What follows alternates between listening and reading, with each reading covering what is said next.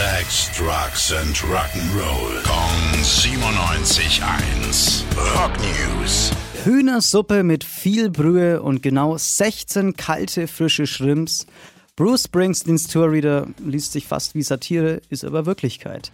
Ganz kurz zur Erklärung. Ein Tourreader ist einfach nur ein Paper, das Musiker Organisatoren zuschicken, bevor sie auf Tour gehen. Und bei Bruce Springsteen hat das Ding halt mal easy 37 Seiten und mehr als 100 Extrawünsche.